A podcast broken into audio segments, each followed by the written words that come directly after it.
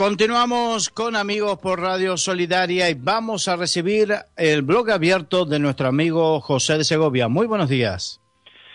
Muy buenos días. Pues Silencio no solamente es una novela, sino también ahora una película. La escribió un escritor católico que era japonés y que eh, no trataba, como a muchos creen, del silencio de Dios, sino más bien de cómo Dios habla en medio del silencio y del trauma.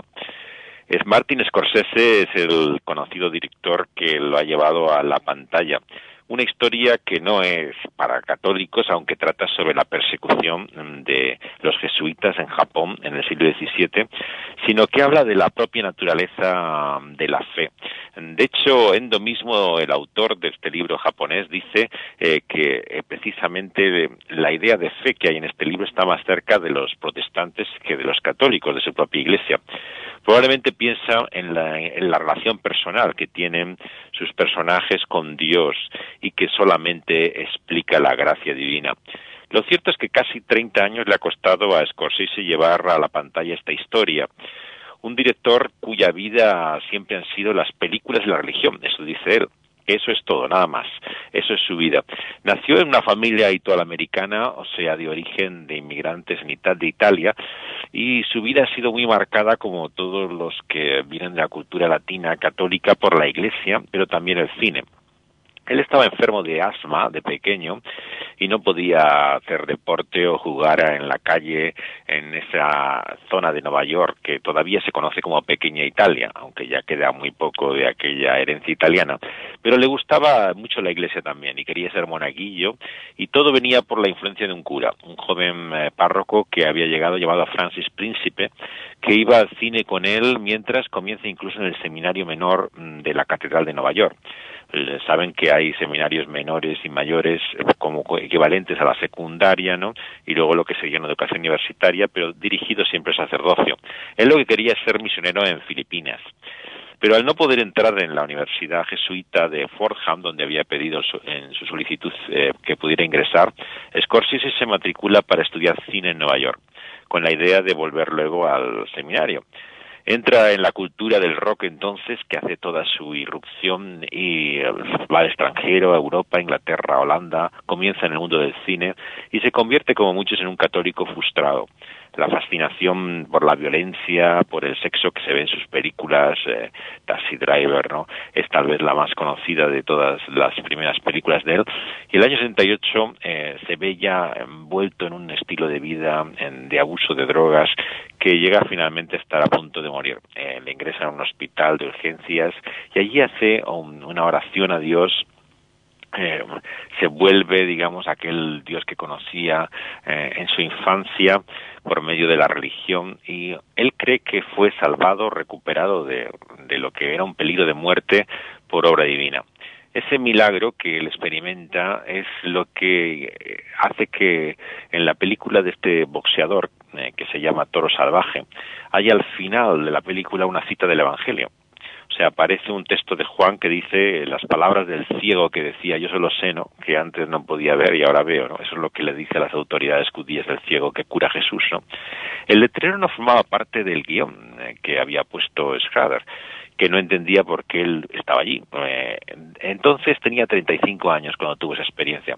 Ahora tiene 74 años. ¿no?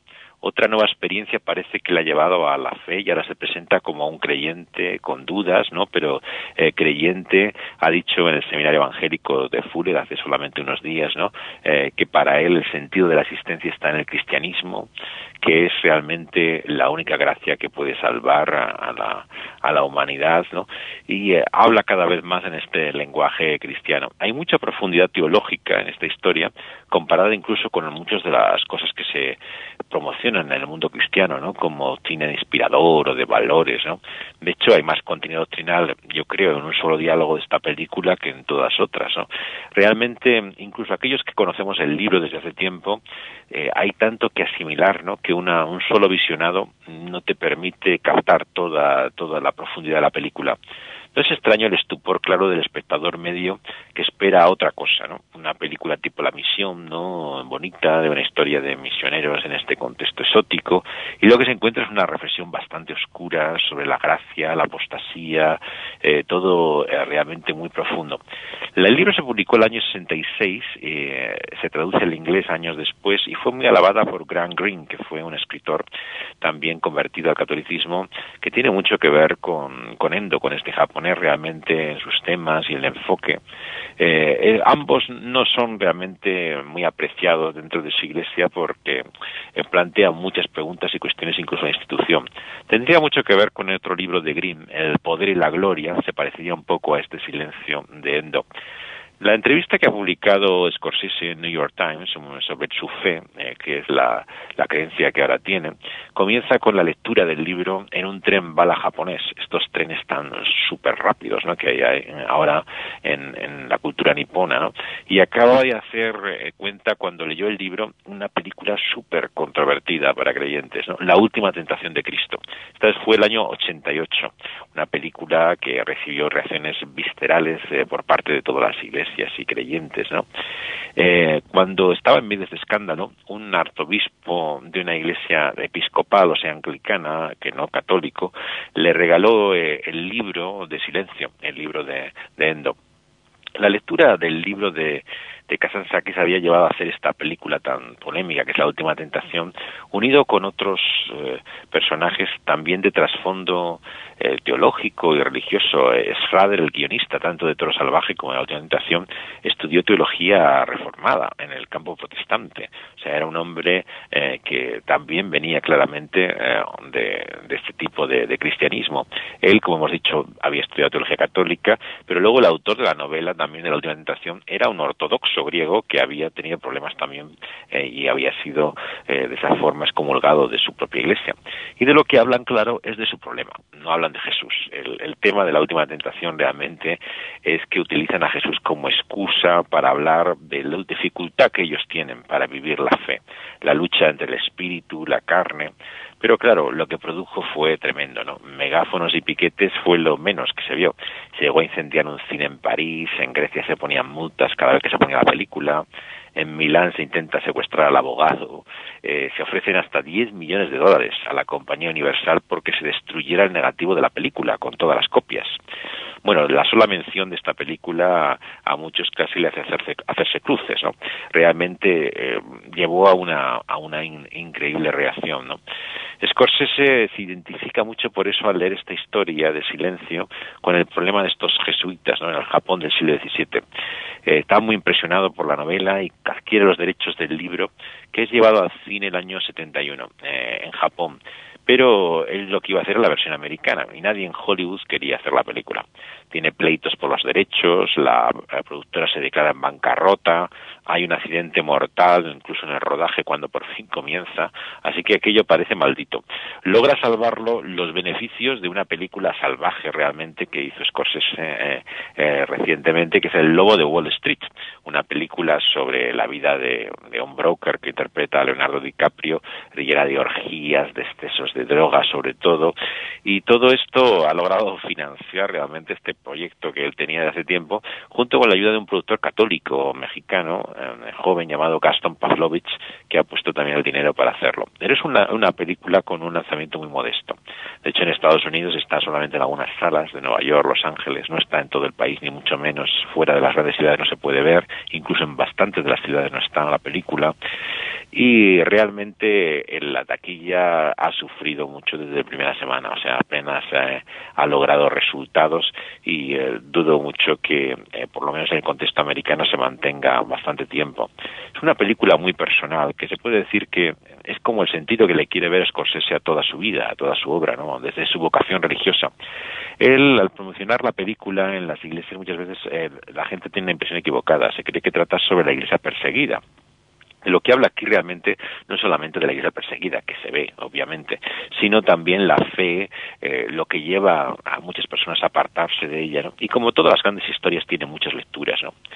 La historia comienza cuando un padre eh, balignano jesuita manda desde Portugal a otros dos jesuitas portugueses en 1633, estamos en el siglo XVII van a buscar en Japón a un cura que se llama el padre Ferreira. De él se rumorea que ha abandonado la misión y que eh, ya no quiere saber de la fe.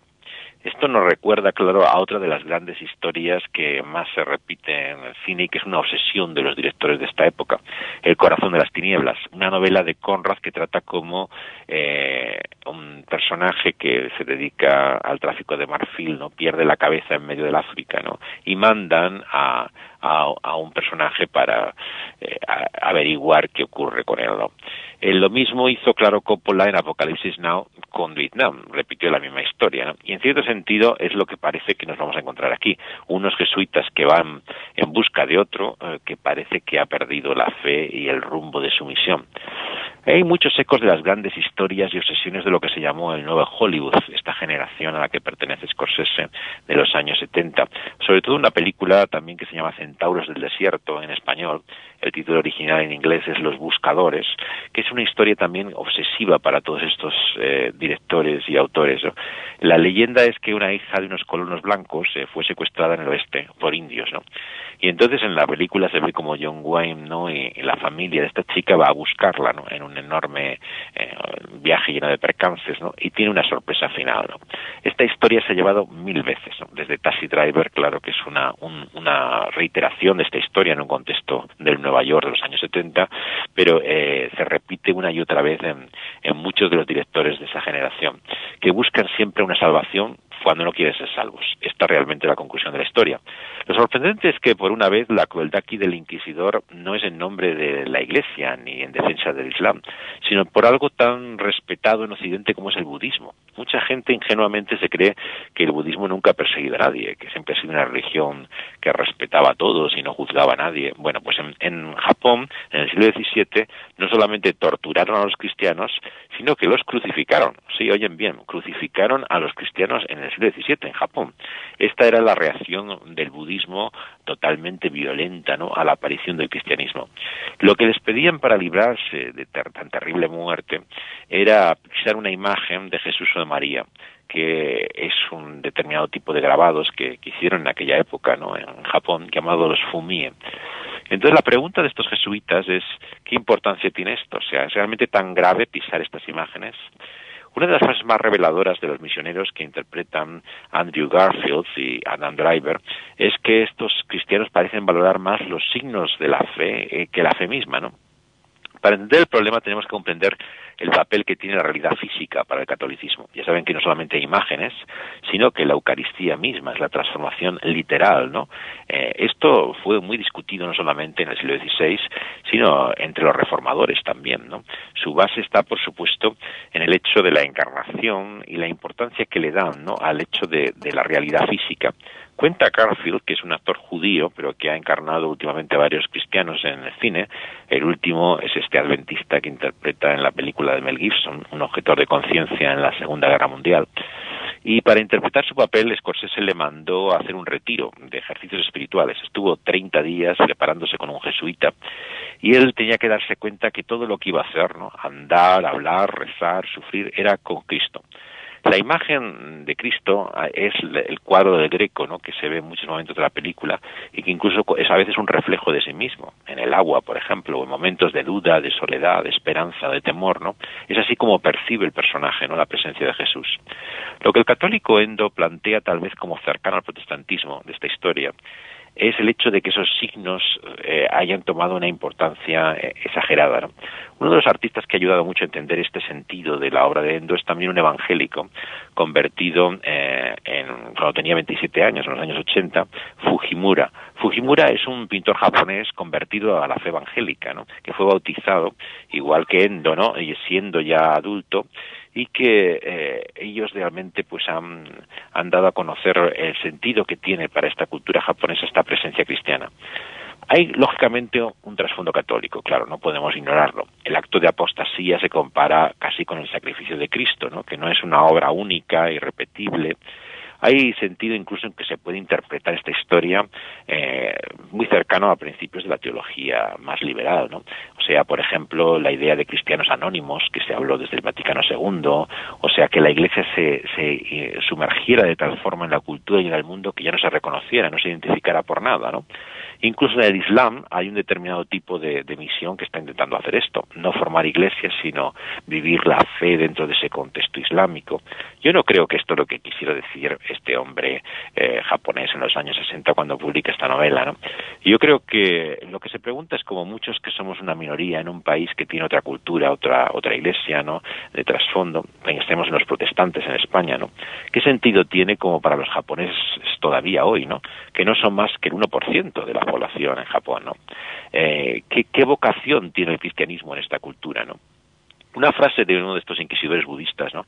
Él le dice a los misioneros, no, no se preocupen pensando que es su culpa, realmente es el país mismo el que no acepta, ¿no? Esta fe, ¿no? Y uno se pregunta, ¿hay culturas, sociedades que son totalmente impermeables, donde el cristianismo no, no tiene lugar, ¿no? El problema en Occidente, claro, es que incluso la Iglesia tradicional, como es el catolicismo, no ha asimilado todavía esa postura de minoría, ¿no? Sigue pensando con sueños de grandeza como que puede imponer, ¿no? A la sociedad ciertos valores, eh, la moralidad, cuando la realidad es que incluso en América, donde hay más presencia cristiana, hay una división, ¿no? Eh, desde los años 80 vemos esa guerra de culturas que dicen en Estados Unidos y que fue la última tentación, en cierto sentido, un símbolo de ella, ¿no? Lo que yo creo que finalmente la película nos lleva a reflexionar es que eh, el Señor que servimos y adoramos como cristianos, Jesucristo, ¿no? Él ha venido a este mundo no solamente en carne, sino que se ha despojado de su gloria. Ha venido en debilidad. Dice Filipenses que él tomó forma de siervo, que se humilló hasta la cruz. Y por lo tanto su mensaje es locura para el mundo, pero es poder de salvación para Dios, ¿no? Porque como dice Pablo, cuando yo soy débil, entonces soy fuerte. Y es por eso que como cristianos nos conmovemos ante la tortura, el martirio de estos cristianos que perdieron su vida, pero la encontraron, como dice el Evangelio. Porque Dios habla también no solamente en la persecución, sino en el silencio, en el anonimato, en la sutilidad eh, que vemos en esta historia, realmente que nos muestra cómo Dios se hace presente en la debilidad, en la duda, en el sufrimiento. El dolor no es el que nos aleja de Dios, sino que a veces nos lleva a Él. Seguir a Jesús se muestra muchas veces en debilidad, en entrega, en amor. No debemos buscar la persecución, por supuesto, pero si la recibimos, si somos perseguidos, no debemos responder, dice Pedro, con orgullo, con violencia, sino como el cordero que no abrió la boca, ¿no? que fue llevado así como oveja al matadero, dice Isaías. Y lo cierto es que no podemos salvar al mundo. Aunque busquemos ser como Cristo e imitarle, solamente Él puede salvarlo. Y como silencio nos recuerda, todos hemos sido como Pedro, como Judas, traidores de esa fe, infieles, pero somos salvos por la fidelidad de Dios. Y esa viene finalmente solamente por su gracia. Hasta la semana que viene.